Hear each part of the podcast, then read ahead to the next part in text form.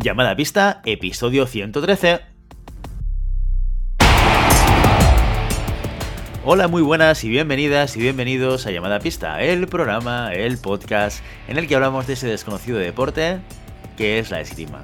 Este podcast está pensado por y para ese extraño parque especial colectivo de seres humanos que decidimos no dedicarnos ni al fútbol, ni al baloncesto, ni al tenis, ni a ningún otro deporte conocido, y que por el contrario preferimos, en pleno siglo XXI, blandir la espada y enchufarnos a la pista. Hoy estamos aquí un viernes más, una semana más. Maribel Matei, muy buenos días. Buenos días, Willy. Y un viernes más, una semana más, no tenemos a Santiago Godoy. No puedo saludar a Santiago Godoy porque hoy no va a estar con nosotros. Maribel Matei, eh, ¿cómo te sientes? Pues mm, me da pena. Mira, a pesar de todo, a pesar de, de mis choques con Santi, mm, ponía el listón como muy arriba de ánimo. Con su saludo y todo, sí, sí. Daba subidón.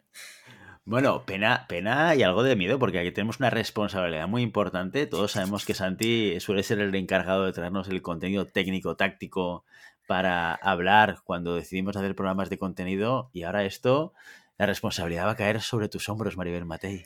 Yo, bueno, yo voy a tomar el papel de Santi de yo soy la verdad. y a ver qué sale. No, no, todo el mundo sabe que si esto sale mal es culpa de Santi por no estar. Exacto. Pues, pues eh, Santiago Godoy, desde aquí un fuerte abrazo, un beso muy grande para ti para toda tu familia. Nos vamos a acordar de ti si esto sale mal. Eh, pero bueno, oye, como decíamos antes, para eso somos, somos tres, que podemos prácticamente poder seguir con este programa sin ningún tipo de problema. Santiago Godoy, te echamos de menos. Bueno, antes, antes de, de, de irnos al contenido, porque tenemos contenido el día de hoy. Vamos a hablar de temas de esgrima, que es sorpresa para todo el mundo. Sí, este es un podcast de esgrima. Hablaremos de esgrima hoy también. Pero antes de todo esto, tenemos que hablar de nuestro patrocinador de la semana, Maribel Matei. ¿Quién es nuestro patrocinador? Pues si no hay sorpresas, al igual que en toda la temporada y hasta el final de esta temporada, Fencing Fan Neps, Ricardo Arberas con sus tornillos nos patrocinan una semana más. Esto yo es que estoy flipando. Cada semana que lo pienso, digo, este hombre eh, nos está patrocinando que hablemos aquí de chorradas. Eh, me parece impresionante. Pues muchísimas gracias, Ricardo, por una semana más de patrocinio. Sin duda, hombre, hablar de chorradas, hablar de chorradas, no. ¿Eh? porque aquí damos un contenido de valor y de muchísima calidad. Eh, pero bueno, oye, recordemos a todo el mundo que los NEPs son aquellas, son aquellas, no, aquellos tornillos que todo buen espadista y floretista utiliza para asegurar su punta. Es un elemento que es fundamental. Yo creo que es como, como aquel eh, que no utiliza cinturón para el pantalón y se le cae. ¿Mm? ¿Cómo, va a ser con, con, un pantalón que se te cae? Es imposible. ¿Cómo va a ser con una punta que en un momento determinado te puede saltar y puede hacer que pierdas un tocado? Es yo creo que es impensable. O sea, no, cualquier persona con dos dedos de frente y con sentido común, evidentemente no se arriesgaría a que esto sucediese, ¿verdad, Maribel? Totalmente, o sea, es como cuando piensas en el invento de la fregona. Uy, ¿cómo a nadie se le ha ocurrido antes poner un palo para esto, para limpiar? Pues es igual, eh, llega un momento en el que los NEPs sean parte de nuestra vida tal que, pues, que no pensemos en qué pasaba antes. O sea, ¿qué pasaba antes? Que se nos caían tornillos, pero ¿a quién, ¿a quién se lo puede ocurrir? Pues esto es lo que está consiguiendo Fencing Fan NEPs. Eh, incluso te diría más, yo creo que un día desecharemos la palabra tornillo de nuestro vocabulario, de la RAE, total, aparecerán, aparecerá por la N la palabra NEPS como aquel elemento que sujeta las puntas en un deporte tan maravilloso como es la esgrima. O sea que estamos en ese proceso, estamos en este camino. Ricardo, que sepas que estamos apretando a la RAE para que esto se vuelva una realidad. ¿Y dónde podéis encontrar estos maravillosos tornillos? Pues mira, en dos sitios muy concretos, o en la página web de los NEPs, que se llama www.fencingfan.com, o en vuestro distribuidor favorito, ya lo sabéis, no tenéis excusa para perder un tocado porque la punta ya ha saltado. Pues sí, además es que si vuestro entrenador de repente no tenéis punta, dice, pero ¿y los NEPs? Pues es que os van a carear al final, los entrenadores. Totalmente. Y, por supuesto, de algo que también tenemos que hablar y que tenemos que recordar a toda nuestra audiencia, es que aparte de nuestro patrocinador, al que queremos un montón y que le agradecemos infinito su apoyo, también tenemos a nuestro lado, apoyándonos, los mecenas. ¿Qué son los mecenas, Maribel? Pues son personas maravillosas que deciden aportar su granito de arena a este programa, además de escuchándonos dando una pequeña, una pequeña aportación económica de 5 euros al mes para que nosotros podamos estar cada semana, por lo menos eh, Will y yo, Santi ya veremos. Eh, lo de Santi va pagado aparte. Eh, para que podamos hablar de esgrima, hacer nuestros directos, nuestras retransmisiones, todo lo que se nos ocurra por la cabeza a nosotros. Totalmente. El medio de comunicación más constante y líder de audiencia en esgrima en habla española. Sí, que ya lo sabéis, es que es muy fácil de verlo porque no hay otro, fundamentalmente. Estamos nosotros y estamos nosotros. Un día a lo mejor a alguien se le ocurre que esto también es un proyecto que puede hacer y estaremos encantados de que así sea, pero por ahora seguimos siendo los líderes de audiencia. Esto es así. Así que los mecenas y los patrocinadores nos ayudan no solamente a estar y a continuar con este proyecto semanal, sino también a, liarnos la manta a la cabeza y hacer cosas tan absurdas como espectaculares, como puede ser eh, cubrir un preolímpico Desde Cataluña. Eh, desde, desde Vilanova, te diría. ¿eh? Desde Vilanova. desde Vilanova, que dicen que es el centro de la comunicación de la esgrima. Ahí lo Absolutamente. O sea, esto es así, esto es así, que venga alguien a corroborarlo. Pero ¿qué te lleva si eres un mecenas? Porque está muy claro que lo que nos llevamos nosotros eh, es, es diáfano, que son los 5 euros al mes. Pero ¿qué se lleva alguien cuando se hace mecenas? Pues te nombramos en el primer programa que, que haces el mecenazgo que eso siempre está bien, sale tu nombre e incluso un audio si quieres mandarnos. Exacto, porque esto siempre hace ilusión. Efectivamente, porque puedes mandarnos un audio en cualquier momento y te lo publicamos. Eh, eso sí, pasando por el filtro de que eh, somos un programa para todas las edades. También eh, puedes alardear con tus amigos, si, si, te parece bien, si sale el tema, de repente decir que eres llamada de mecenas de llamada pista, pues lo peta. Y además, eh, te puedes tomar una cerveza conmigo, si cuadra, si te viene bien, si estás por Madrid. Y dicen, esta semana se movía por ahí que además ser mecenas de llamada pista te hace ser mejor extremista. Fíjate, ah, Willy. Ah. ¿Sabes por qué? ¿Por qué? ¿Por qué? Porque nuestro mecenas Edu Sánchez ha terminado la temporada campeón de espada florete individual por equipos militar y campeón de la competición militar y distinción al deportista destacado. Enhorabuena, Edu Sánchez, mecenas de los primigenios, de los primeros Edus, que, que lo ha petado en el Campeonato de España Militar, seguramente en parte por nuestros contenidos. Eso me lo digo yo. Oye, pues eh, Edu, eh, Edu Sánchez, muchísimas felicidades. Mira, no lo sabía. se ha guardado Maribel este dato para, eh, para, empezar a grabar. Muy bien, esto, esto está muy bien. Y así que, Edu, muchísimas felicidades desde aquí, desde Llamada a Pista. Un fuerte abrazo. Pero además, el chico se lo ocurra, recordemos que Edu es entrenador personal, entrenador personal online. Mira, le, hago un spam de valor. así que Edu Sánchez Coach, lo podréis encontrar, creo que en Instagram tiene cuenta. Sí, sí, sí. y tiene página web, con lo cual, y ahí veréis que el tío, el tío se le ocurra mucho y está, está mazote, ¿eh? Muchas veces he pensado que si yo algún día eh, vuelvo a, competir a nivel nacional, eh, que igual me lo encontraré en algún momento y me da miedito, ¿eh? Ya te lo, a lo mejor te, te, atraviesa con la espada, está muy fuerte, ¿eh? No, no, totalmente. Igual, igual saco la bandera blanca y me retiro, ¿sabes? Con, un típico truco de Willy de, ¡oh, la rodilla! Ah, ¡Estoy mayor ya! Ah". Entonces, siempre puedo decir que nunca me ganó porque claro. que era tirar por lesión. Oye, esto como estrategia siempre está bien. Bueno, un abrazo muy fuerte para Edu y muchísimas felicidades. Y ya sabéis, oye, lo voy a apuntar ahora, ahora mismo en, el, en, en la esqueleta del programa para acordarnos siempre de que hay la cerveza y de que además eh, te hace mejor esgrimista. Oye, esto está súper bien. Bueno, y una cosa que se lleva, no solamente los mecenas, no solamente los patrocinadores, sino todo el mundo que está aquí escuchándonos, es que en este programa, aparte de hablar de contenidos, aparte de hablar de mecenas, de patrocinios y de nuestra vida en general y, eh, y de la esgrima en particular, también hablamos sobre noticias de la esgrima y noticias de la semana. Así que, Maribel Matei, vamos con las noticias de la semana. Este fin de semana, el Florete Absoluto disputa su última competición nacional antes del Campeonato de España. Será en Amposta, Tarragona, donde el florete masculino y femenino se jugará las plazas del Campeonato de España. Al igual que sucede en el resto de armas, este último torneo nacional de ranking se celebra con más preguntas que respuestas, y es que la Federación Española aún no ha publicado la normativa que debe establecer cuántas plazas individuales y por equipos habrá en esta edición de la máxima competición absoluta. Con la misma incertidumbre terminó el sable su clasificación la semana pasada. En la competición individual masculina, Andrés Hernández del Club de Esgrima de Madrid se llevó el oro y Oscar Fernández de la Sala de Armas de Madrid se colgó la plata. Las medallas de bronce fueron para Guillermo Mancheño y Lucas Casanova, sablista del SAM, que lidera el ranking absoluto. En el torneo femenino, marcado por la ausencia de Araceli Navarro, poco faltó para que se repitiera el podio del TNR celebrado en marzo.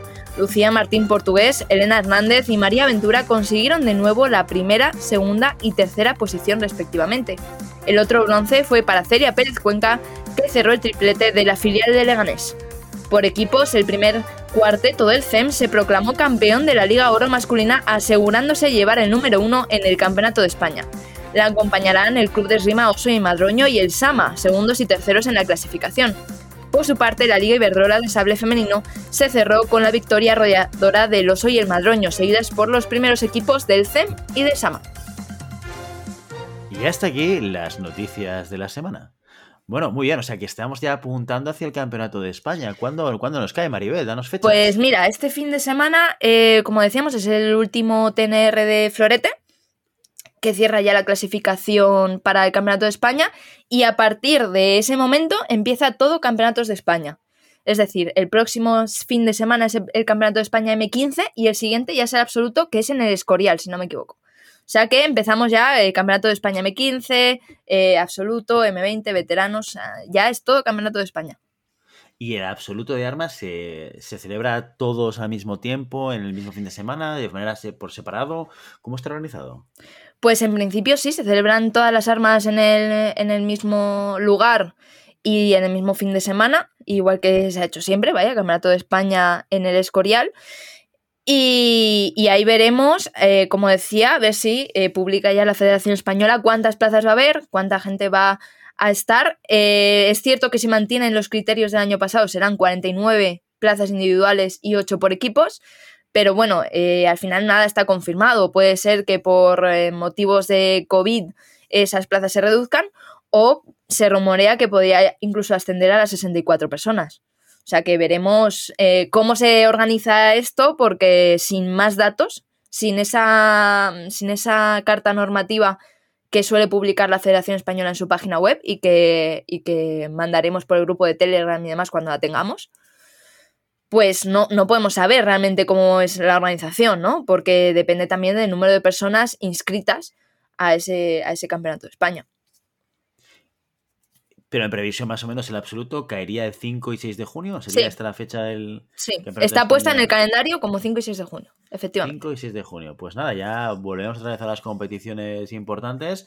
Eh, veremos a ver qué tipo de cobertura hacemos a todo esto. Hicimos una super cobertura el año pasado, ¿verdad? El Campeonato de España que fue súper interesante en una review en directo. Ya veremos a ver qué, qué se nos ocurre para para esta y luego os iremos informando a todos los llamadapisteros y llamadapisteras que estáis al otro lado sobre qué sucede en el resto de campeonato, para el resto de campeonatos de otras categorías, para que también estéis al tanto de jóvenes promesas y eh, viejas promesas. de todo un poco, de todo un poco. Y promesas caídas en desgracia. Y promesas.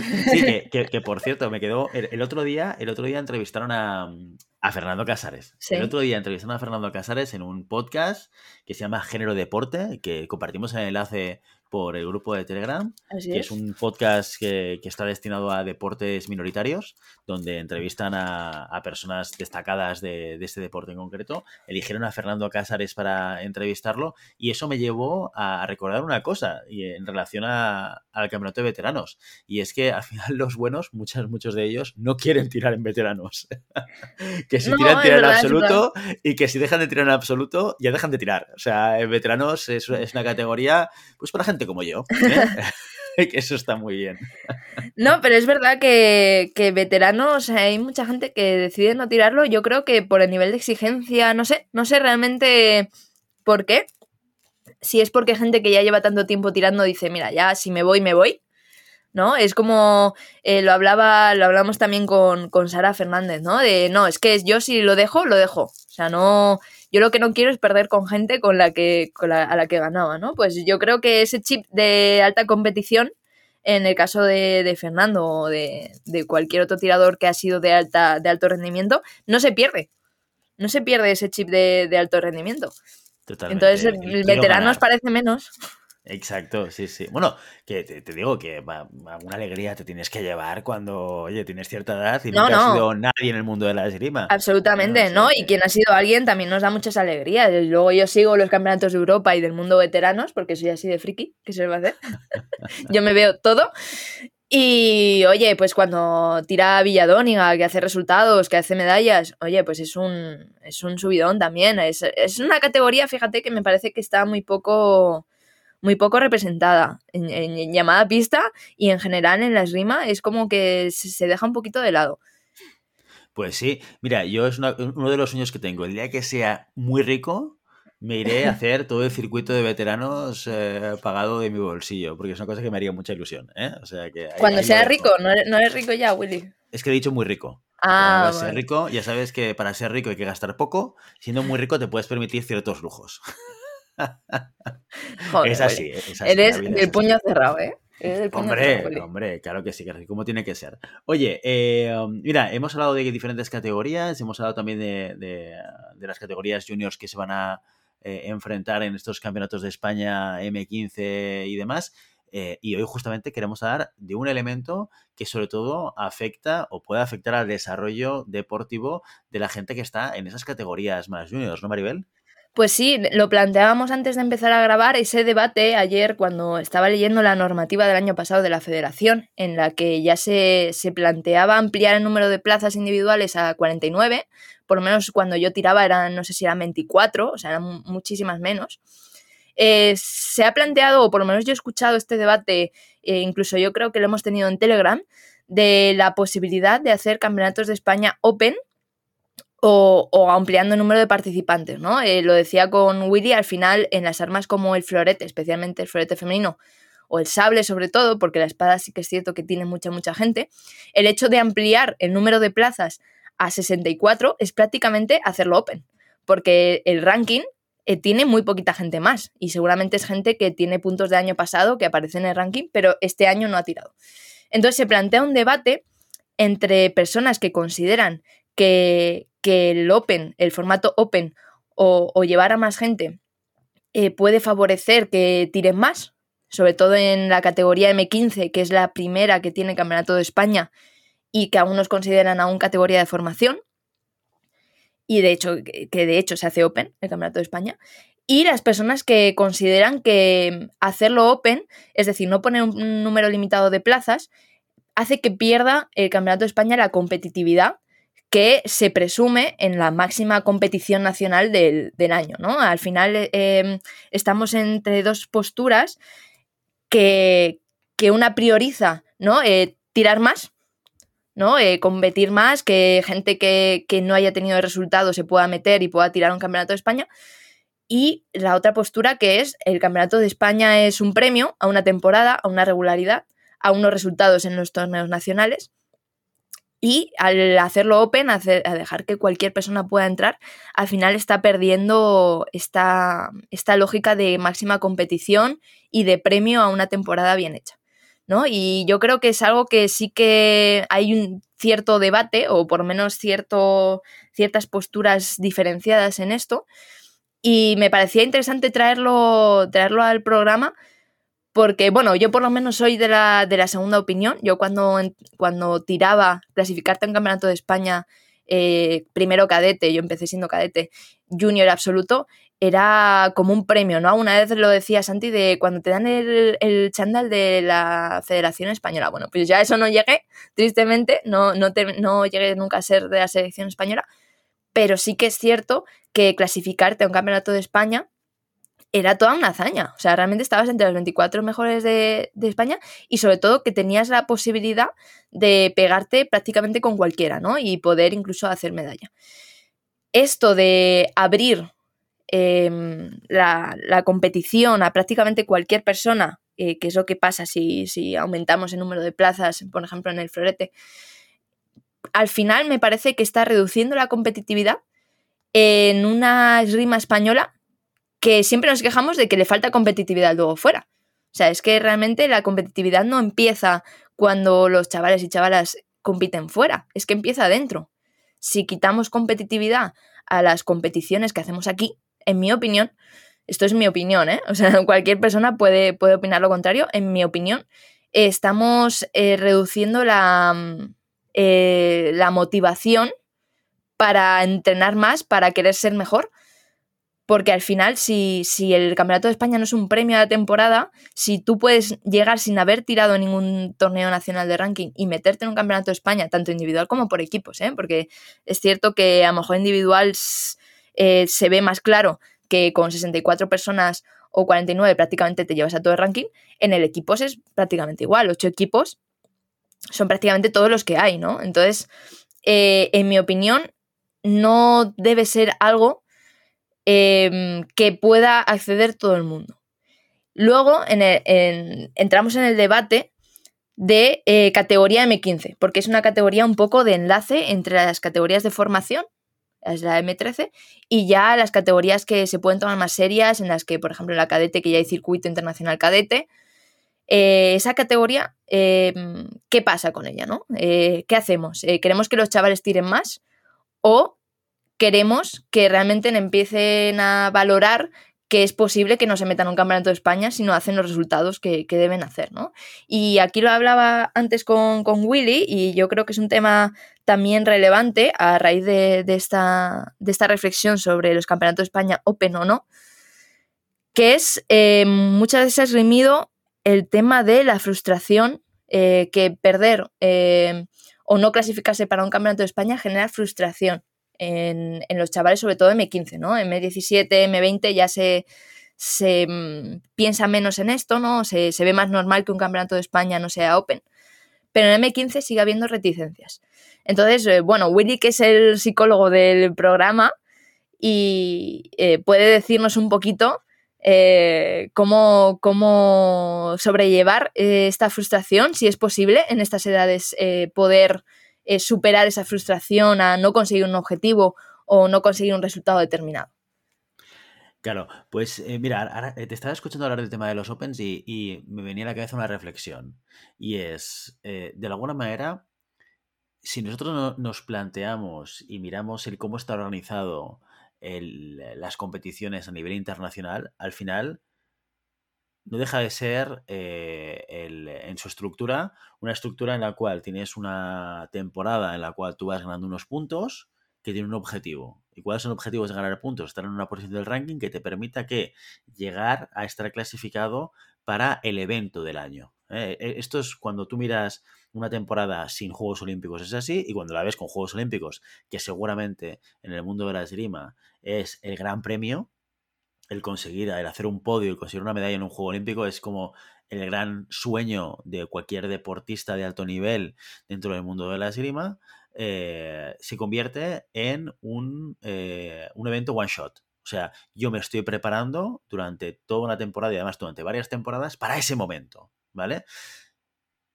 Esto, eh, y, y, esto tiene mucho que ver con el cómo nosotros estructuramos las temporadas a nivel local. ¿Por qué? Si queremos preparar a la gente para eso, para esa estructura en la cual yo eh, tengo una regularidad, voy consiguiendo cosas, para poder clasificarme a un momento, para que en un one shot me la juegue todo, tenemos que ser capaces de replicar ese modelo a nivel local. ¿eh? Esa es la reflexión que estaba teniendo. Y por tanto, lo óptimo debería ser poder preparar a la gente para que esto suceda de la misma manera. ¿Vale? Con lo cual, visto desde esta perspectiva, desde la perspectiva de tenemos que preparar a la gente para, eh, para un recorrido muy similar en, en, un contexto mucho más internacional, mucho más abierto, donde realmente está el gran objetivo, el gran premio, que es esa medalla, tenemos que hacer lo mismo a nivel local.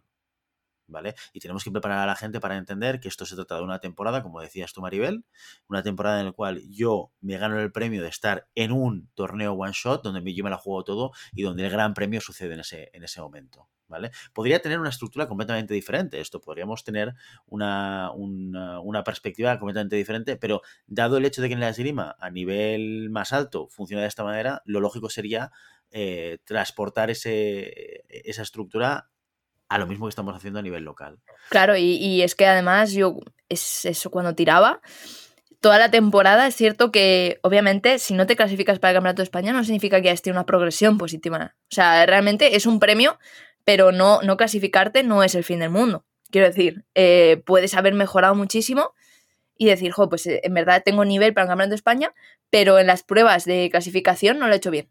Bueno, no pasa nada, porque no es un recorrido perdido. O sea, realmente tu progresión técnico, táctica, física y psicológica está ahí. Pero em, al final, toda la temporada converge en un punto que es el Campeonato de España. Por lo menos para la gente de competición, ¿eh? Estoy hablando de, de tanto de gente que está en, en, grupos y clubes de competición como gente que compite. No estoy hablando de clubes de ocio y demás, que sus objetivos son totalmente distintos. ¿Vale? Exacto. Entonces Exacto, convergen pero- en ese punto. Pero las competiciones deberían tener esta misma estructura porque son, son, son eh, elementos que están pensados y preparados para aquellos que quieran competir. Luego es cierto que hay gente de ocio que también quiere competir en estas competiciones porque les gusta, les apetece, les divierte, Exacto. lo que tú quieras, ¿vale? Pero no están pensados para ellos. Claro, y la planificación de la temporada eh, tiene como punto, como entrenador, entrenadora, tiene como punto álgido ese campeonato de España. Exacto, es justo lo que, lo que iba a decir yo ahora, que, que- es la misma manera en la cual tú tienes que preparar pues eh, unos Juegos Olímpicos o que tienes que preparar un, eh, un campeonato del mundo. eh, Claro, efectivamente. internacional. A menos, a menos escala, pero efectivamente toda tu planificación técnica, táctica, física va para que el tirador o tiradora esté en su máximo nivel, o por lo menos en el máximo nivel que pueda alcanzar esa persona, antes del Campeonato de España.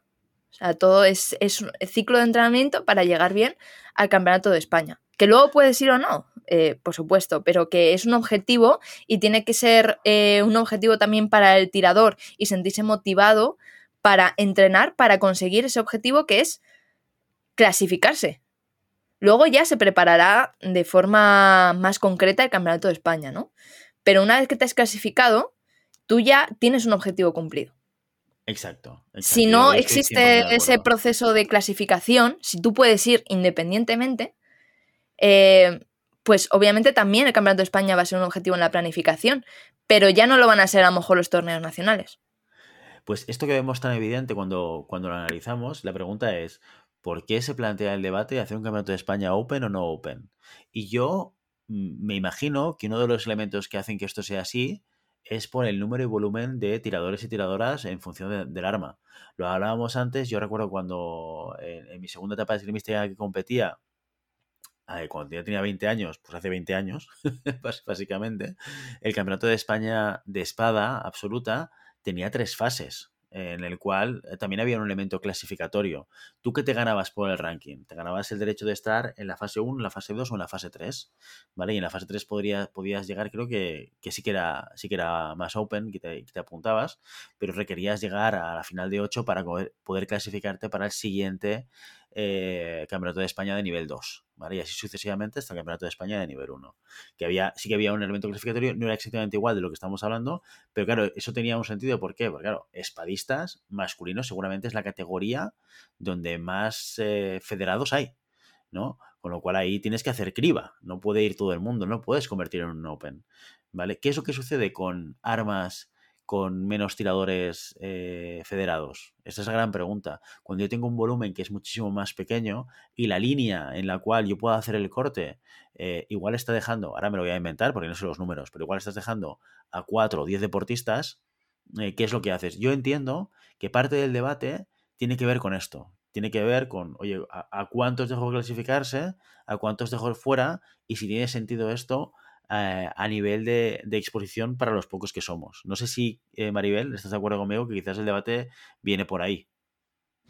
A ver, a mi entender, esto es, eh, obviamente no tengo yo por qué, el por qué de por qué se amplían las, las plazas, pero yo entiendo que es por la espada, porque en la espada a lo mejor tenemos un ranking de ciento y pico personas y obviamente eh, 24, que entre en 24, pues un corte muy estricto, ¿no? Pero por ejemplo, estoy mirando, el florete femenino tiene 64. 64 personas en ranking. Y muchas de ellas, no, de hecho, de las últimas, no han tirado el torneo nacional que se, ha, que se disputó. Eh, entonces, claro, meter a 64 personas en espada tiene sentido. Meter a 64 personas en florete femenino es que estás metiendo a todo el ranking. Para luego, que es lo que pasó en el último campeonato de España, no, para que no se llenen pules. Que al final sean, 20, que sean 24 prácticamente, ¿no? Em, obviamente no se puede, mm, por lo, que, por lo que sé, no se puede aplicar normativas distintas a las armas, entonces esto eh, pues está un poco hecho más a la medida de, la espada, pero tendríamos que, mm, que, pensar también en las armas de convención, florete y sable, que somos menos, eh, que al final se convierten en un open, ¿no? Y aquí entra un poco también los el criterio de entrenador. Si el criterio de la Federación Española se amplía, el criterio de entrenador debería estar de decir, vale, tú estás clasificada o clasificado porque prácticamente va todo el mundo, pero no estás al nivel de tirar un campeonato de España. No, es duro, es duro, ¿eh? De, mm, decir eso a un tirador, a un tiradora, de es que no estás a nivel porque no has entrenado, porque no has tirado los torneos nacionales, porque no creo que estés en un momento en el que te vaya a, favorecer a ti tirar un campeonato de España, porque al final eh, no es solo ir, es que cuando haces pool en un campeonato de España, puede ser también para un tirador psicológicamente malo, ¿no? O sea, realmente le has dado un premio, entre comillas, que es ir al Campeonato de España, pero no está al nivel para hacer un buen resultado en el Campeonato de España. Entonces esto es duro, pero entra el criterio de entrenador. Si consideras que directamente estás clasificado vas al Campeonato de España, me parece igual de bien, si, si consideras que al tirador no le va a perjudicar, pero, pero claro, cuando es Open ya queda un poco ya al criterio de, de entrenador entrenadora llevar a quien, a quien considere. Claro, lo que tú estás haciendo ahí es transferir eh, al, al, entrenador el, el, convertir ese campeonato de España en Open, entre comillas, en Open a criterio del entrenador. ¿eh? Le transfieres un poco esa responsabilidad que de alguna manera desde la institución te dicen que no, que no hace falta. Que, que venga quien quiera, ¿no? Claro, o sea, tú puedes llevar, eh, estamos hablando de absoluto porque han ampliado las plazas, pero en el M15 puedes llevar a quien quieras. Tienes que llevar a cualquiera que se quiera ir a un campeonato de España. Esa es la, esa es la pregunta y ese es el debate también porque hay entrenadores que digan sí, sí, porque al final es una experiencia única, un campeonato de España, creo que lo tienes que vivir, o otros entrenadores y entrenadoras que consideren que, oye, eh, es que no has entrenado prácticamente nada en toda la temporada, ¿cómo te voy a llevar a un campeonato de España? Podrías ir, pero no te voy a llevar. Claro, aquí, sí. aquí la gran dificultad yo creo es que de alguna manera, sobre todo en estas edades de, de 15 años, los criterios tienen que ser lo más objetivos posibles.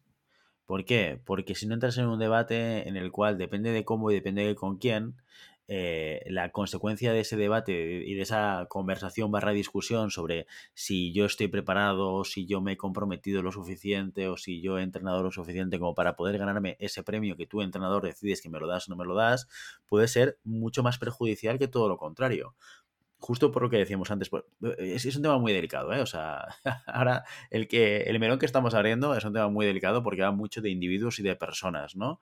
Eh, y, y, aquí podemos dar nuestra opinión y podemos dar alguna recomendación de lo que pensamos que podría funcionar, pero el, el contexto siempre es muy complejo, ¿no? Em, y en esta línea, claro, si tú como entrenador decides modificar las normas de clasificación de un campeonato de España, tienes que estar muy seguro de lo que estás haciendo. ¿Vale? Y tienes que ser capaz de defenderlo muy bien.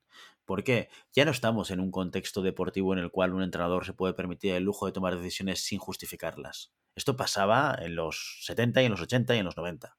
Un entrenador decía, tú vas, tú no vas, y señalaba con el dedo y no tenía que argumentar absolutamente nada. Y probablemente eh, ese entrenador tomaba decisiones bajo un criterio que era el suyo, que era el propio y que él consideraba suficientemente bueno. ¿Vale? Pero esto ya no vale. O sea, ahora ya nadie te, te, permite el lujo de poder tomar decisiones sin explicarlas. Entonces tienes que argumentarlas muy bien y sobre todo que sean equitativas. No hay nada peor y esto nos pasa como seres humanos y como, personas, que al ser el contexto tan complejo, a veces el criterio lo cambiamos y lo modificamos, aunque sea muy sutilmente, ¿no? Y eso provoca mucho desconcierto en la gente que se ve afectada por esas decisiones. Es decir, yo hoy, eh, año 2021, eh, tengo un colectivo de cinco chavales de 15 años y, y, creo que el Campeonato de España es bueno que se convierta en un premio, y decido que van 3 de 2 porque han entrenado más o se han, eh, eh, han estado más involucrados en los entrenamientos o por lo que sea. Vale. ¿Y, qué pasa si en el 2022 ese nivel de entrenos es el mismo para todo el mundo? Ah, bueno, pues ahora voy a aplicar otro criterio porque quiero convertirlo en un premio. Ahora el criterio va a ser, pues mal. Mal, mal porque, porque estás modificando las reglas de juego. ¿Vale? O tienes las reglas de juego muy claras desde el principio, o si no, la percepción que tiene la gente eh, cuando recibe la noticia es que son arbitrarias, es que las, las, vas a poder estar cambiando y por tanto esto sí que genera frustración, porque siempre me estoy enfrentando a un colectivo o a un entrenador en el cual, eh, en función de cómo sopla el viento, Claro, que no sé lo que hacer para llegar a eso. ¿no? Exacto, o sea, ¿dónde está el mérito en todo esto? ¿Dónde está el, el camino a recorrer? ¿Dónde, dónde, está, ¿Dónde está el objetivo que me estás marcando? No, al final de temporada decidiré. Hostia, pues felicidades. y, quién eres tú para decidirlo? Podía preguntar cualquiera. Esto en los 90 no se preguntaba, ¿eh? porque el entrenador te pegaba una colleja, ¿vale? Pero ahora yo creo que un buen criterio, eh, el nivel de exigencia de un entrenador es mucho más elevado. Oye, pero ¿bajo qué criterios vas a decidir tú quién va al campeonato de España? Porque yo no digo que la decisión de, de, de convertir el campeonato de España en un premio y por tanto decidir quién va y quién no va sea mala puede ser buena, todo lo contrario, porque también volvemos al mismo punto. Vuelve a replicar el modelo de la competición de la esgrima que es regularidad es igual al premio de la clasificación del one shot evento, que es el más importante, ¿vale? Con lo cual podría ser, podría ser positivo. Ahora, si tú te la juegas para cambiar las reglas de las instituciones, porque la institución te dice que vaya todo kiski, tienes que tenerlo muy claro y tienes que tener unos criterios lo más objetivos posible o los menos discutibles posible para que esto no se te convierta en un arma de doble filo. Entonces, yo ahí eh, lo, que, lo que siempre diría y siempre recomendaría es, si tú no lo tienes claro, ¿eh? o si crees que esto no, lo puedes cumplir, tener unos criterios objetivos, defendibles, muy, muy claros, no lo hagas. Porque la, la, otra cara de la moneda, que es perder a algunos tiradores, perder credibilidad, perder grupo, es muchísimo peor.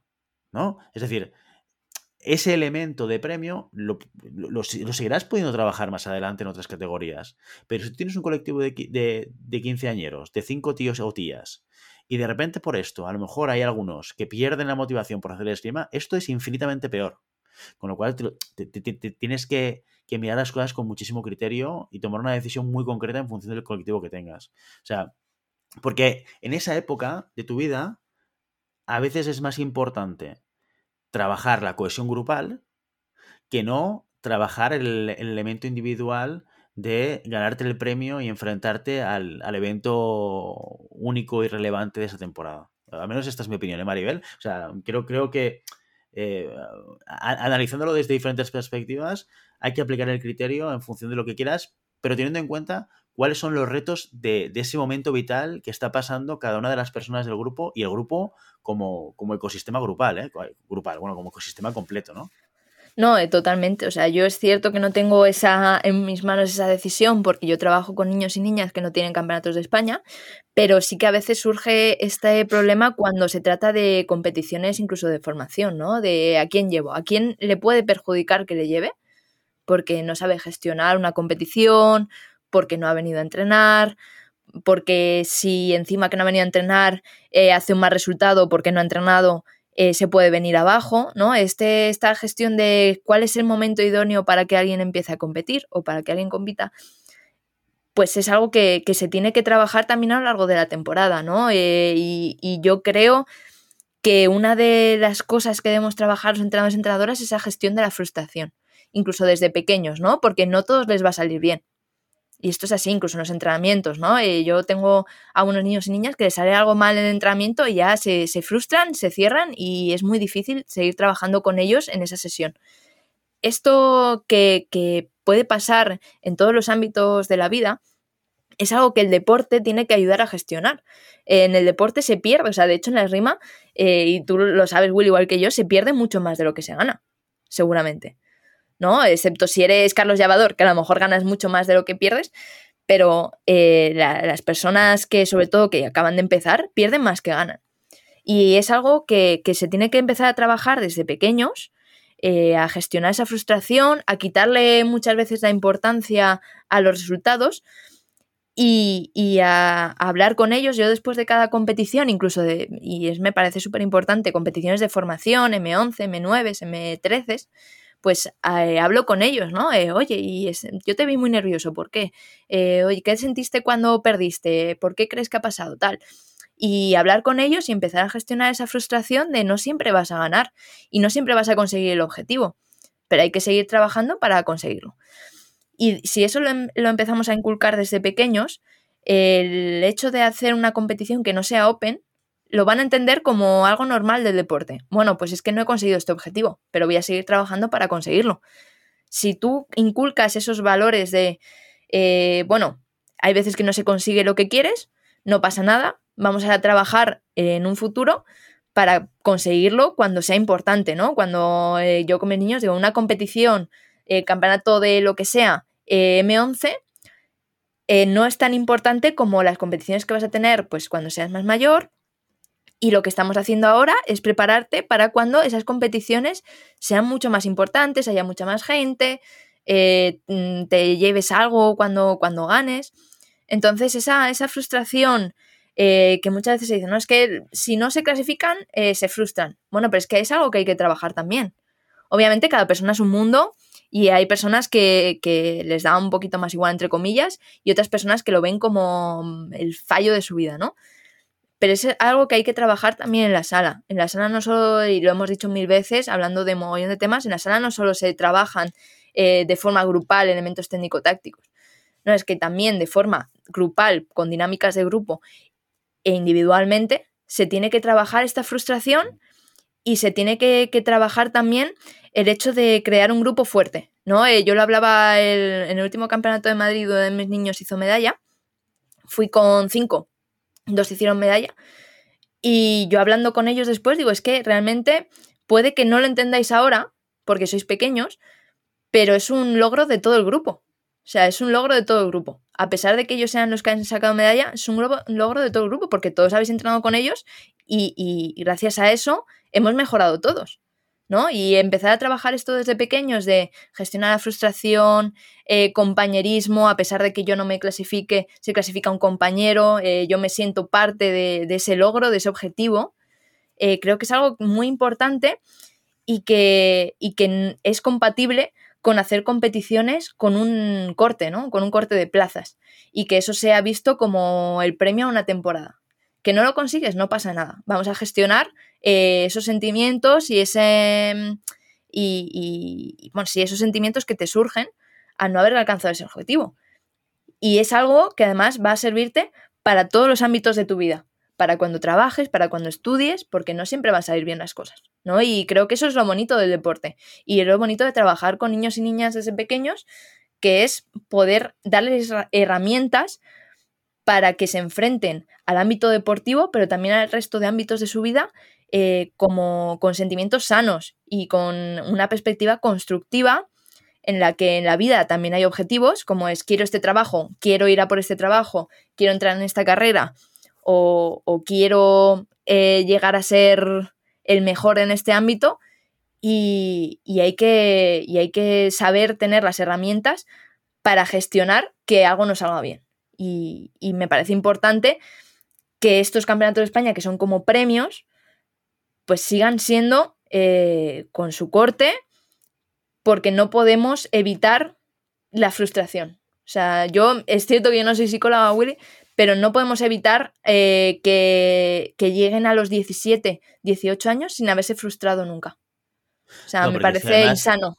Claro, para, mí hay dos elementos. Primero, eh, ¿cuál es el origen de la frustración? Porque estamos hablando de la frustración en general y yo entiendo que tú lo vinculas a, a un punto que es no conseguir lo que yo quiero, pero hay otro punto que es por qué yo no consigo lo que yo quiero, que es, eh, que es un poco lo, lo, lo, lo, que intentaba explicar cuando eh, ejemplificaba al entrenador decidiendo quién va a un campeonato de España y quién no. ¿Por qué?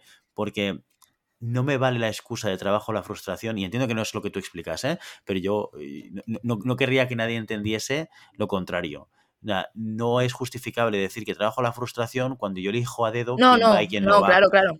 No, digo la el- frustración no, no viene relacionada con el hecho de que no me clasifique, viene Claro. relacionada con el hecho de que tú estás cambiando unos criterios y, eh, y- y tú estás decidiendo de manera arbitraria un premio o una motivación extrínseca, ¿vale? Que no deja de ser el premio de conseguir llegar a un sitio, ¿vale? Si tú no lo tienes claro el, el- el- el por qué eh, alguien consigue ese premio, la frustración no viene por conseguir ese premio o no. La frustración viene con, con el hecho de que, oye, me siento completamente engañado, ¿no? Pero hay- que entender también otra cosa, que es que la frustración, y yo creo que es súper importante lo que tú has dicho, que es uno de los elementos que el deporte te da y te permite, porque en la vida muchas veces eh, eh, la- las grandes frustraciones las empezamos a recibir más, más de mayores. ¿Por qué? Porque nosotros como padres, y ahora me pongo en el rol de, de papi, ¿eh? Uno de, nuestros, de nuestras inquietudes es ayudar a nuestros hijos y minimizarles los riesgos, ¿vale? Les acompañamos. Ahora mi, mi hija tiene eh, 10 años y, ah, y se está enfrentando a hacer sus exámenes, etcétera, y yo le acompaño muchísimo. ¿Por qué? Porque quiero ayudarla, porque quiero conseguir que su resultado sea lo máximo posible y también quiero que eh, eh, asiente el proceso de aprendizaje. Intento ayudarla para, para que esto, eh, pues que no esté sola, ¿no? Y que no, eh, o que intente aprovechar quizás la experiencia que yo o mi mujer tenemos eh, en, los procesos de aprendizaje y que los vaya integrando, ¿vale? Pero también es cierto que parte de ese trabajo que hacemos es para, para ayudarla a enfrentarse a un objetivo y por tanto que su frustración sea menor, ¿vale? Que no esté sola, ¿no? Y, y eso hace que muchas veces cuando el niño va creciendo, ¿vale? Su exposición a elementos que le frustran sean cada vez menores, ¿no? Y estamos muy acostumbrados también a nuestros hijos a darles lo que nos están pidiendo. Con lo cual, tienen, tienen el premio muy cerca muchas veces, con un nivel de esfuerzo muy bajo. Y creo que el deporte es uno de los elementos que te ayudan a través de bofetadas muy claras a ganar humildad y a enfrentarte a, esos elementos de frustración. Pero no solamente por, por un campeonato de España, sino esto, esto sucede en la sala. Y Sí, esto sí. sucede en, yo creo que Santi lo decía un día en un programa, en aquellos niños que de repente a unas categorías están, eh, tocan mucho y ganan mucho, y de repente los expones a una categoría superior, o incluso en la propia sala, ¿eh? no estoy hablando de campeonatos, ¿eh? en la sala cuando se ponen a tirar la pool de los mayores. Y de repente no tocan nunca. ¿Por- ¿Por qué? Por, por muchos elementos. Entre ellos es por la edad. Porque cuando tú tienes 15 años, tu desarrollo físico está a un punto y cuando tienes 18 está en otro completamente diferente. Y eso es, eso es lo que tienes que trabajar también como entrenador. Y estoy totalmente de acuerdo. Pero no solamente en, en- en relación al premio del Campeonato de España, que puede ser un elemento más, sino en todo el proceso evolutivo en el cual tenemos que conseguir que el niño eh, o la niña disfrute de perder. ¿Vale? Que esto también es un tema muy cultural, ¿eh, Maribel? O sea, aquí lo. De, lo de perder en España lo tenemos Sí. muy mal, ¿eh? Eh, no sé si tanto disfrutar con perder, pero aceptar que es parte del juego. O sea, es que es parte del juego, de la vida, de todo. Eh, cuanto es cierto que tienes que, como entrenador, tienes que saber eh, qué punto de frustración puedes- pueden aceptar niños pequeños. O sea, estoy hablando que esto es un trabajo que se hace, yo por lo menos lo hago desde mis pequeñitos que están en, iniciación, eh, ¿no? En, categorías menores. También tienes que saber, oye, pues es que esto no, no, no les voy a llevar a esto porque, ¿para qué? O sea, realmente se van a frustrar y no les va a llevar nada. Pero sí que ciertos ejercicios, eh, pues ver, yo a veces pongo ejercicios un poquito más difíciles para ver, pues aparte del compromiso que tienen con, con el ejercicio, con el grupo, eh, ver cómo reaccionan, ¿no? Eh, pues hay niños que se frustran más antes, más rápido, hay niños que se frustran pero luego terminan sacando y hay niños que se frustran y se bloquean. O sea, directamente no son capaces.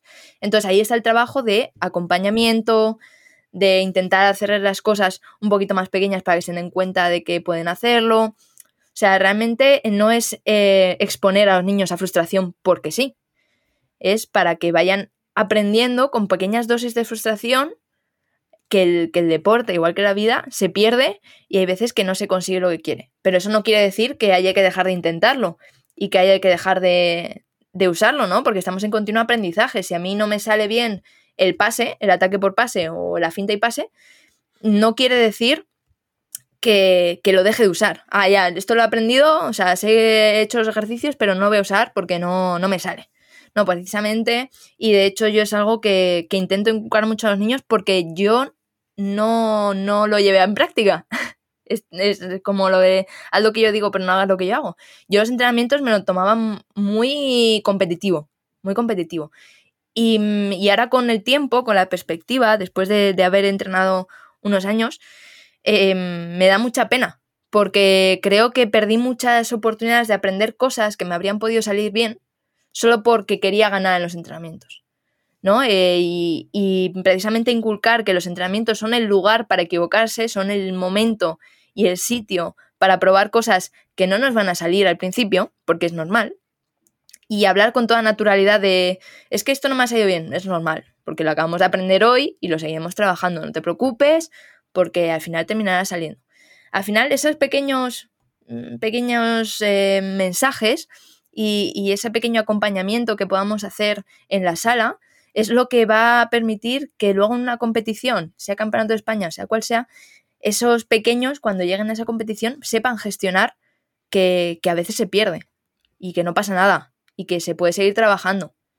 Entonces es un trabajo que se tiene que hacer muy de niños y, y cuanto más preparemos a esos niños y niñas para que sepan gestionar esa frustración, eh, no tendremos ningún problema para decirle, mira, es que hay un corte de 24 personas y no has entrado y, gestiona, y lo gestiono contigo. Yo entiendo que has estado trabajando mucho, pero no has entrado. O sea, realmente eh, no tenemos que evitar la frustración. O sea, yo creo que obviamente no vamos a, poner al niño o a la niña a un estrés máximo, pero no hay que evitar la frustración, porque cuando sean mayores, como dice Willy, cuando más, mayor te vas haciendo, más te frustras. o sea, más, más fuentes de frustraciones vas a tener. Y creo que el deporte tiene que ser una herramienta para saber llevar esas situaciones de la forma más sana posible y que mentalmente no nos vengamos abajo cada vez que algo sale mal. Totalmente. Yo creo que has dicho una cosa que es muy importante, que es dosificar. Sí. Esto no puede ser, no podemos plantearnos que, que pasar de 0 a 100 en 5 segundos y, y, enfrentar a la gente a ese nivel de frustración o a ese, o a ese reto de, de enfrentarte a, al no conseguir lo que tú quieres al nivel más máximo, ¿no? Tienes que ir dosificando poco a poco. De, hecho, es como se trabajan los cambios de conducta, ¿eh? En psicología tienes que ir enfrentándote a elementos que te generan esa emoción que tú quieres cambiar de manera dosificada. ¿Vale? Porque si no, se vuelve aquello una montaña y parece imposible. ¿eh? Esto incluso, fíjate, es una, una, una, una, metáfora que utilizaba Ángel Fernández en una de sus primeras entrevistas en llamada pista que nos decía, cuando te enfrentas a un asalto, esto es, eh, lo que tienes que hacer es dividir ese asalto en diferentes partes para comértelo de, de, en, de manera dosificada. Pues esto es lo mismo. Tú, en función del reto de, de, superación de frustración que tú quieras conseguir, tienes que conseguir separarlo en momentos pequeñitos, ¿vale? En retos más pequeñitos que te ayudan a construir tu capacidad de poder enfrentarte a un momento de frustración. Por tanto, eso se tiene que hacer en la sala, se tiene que empezar desde, desde el momento cero en el cual, eh, como es evidente, eh, te, va a pasar, te va a pasar en la sala con tus compañeros, con las pools de, uh, del club, etcétera, etcétera, etcétera.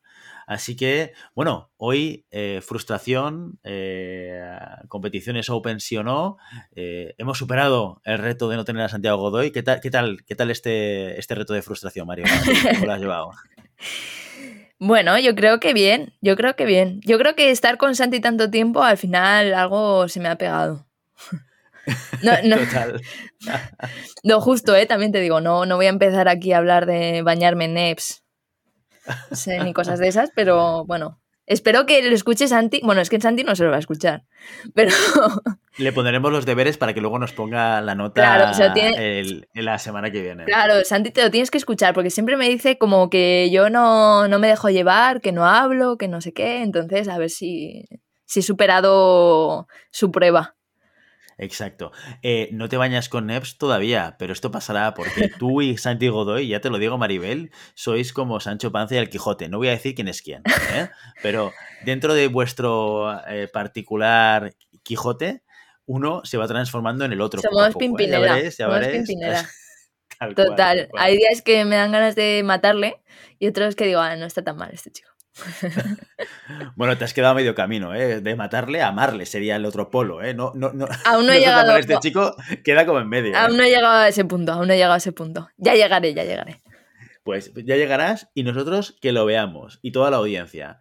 Y hasta aquí nuestro episodio de hoy. Como siempre, queremos invitaros a que os pongáis en contacto con nosotros, nos deis vuestra opinión y nos digáis si queréis que hablemos de algún tema concreto o si tenéis alguna pregunta. Lo podéis hacer a través de la página web llamadapista.com barra contacto o a través de redes sociales. Estamos en Facebook, estamos en Instagram y estamos también en Telegram, en un grupo en el que compartimos pues, cositas de por aquí y cositas de por allá. Y si el contenido de este podcast te gusta, no te olvides suscribirte, compartir este episodio en cualquier red social, darnos 5 estrellas en iTunes y comentar que quieras tanto en iVoox como en Spotify.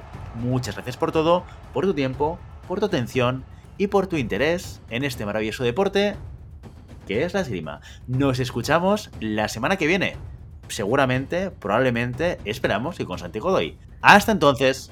Adiós.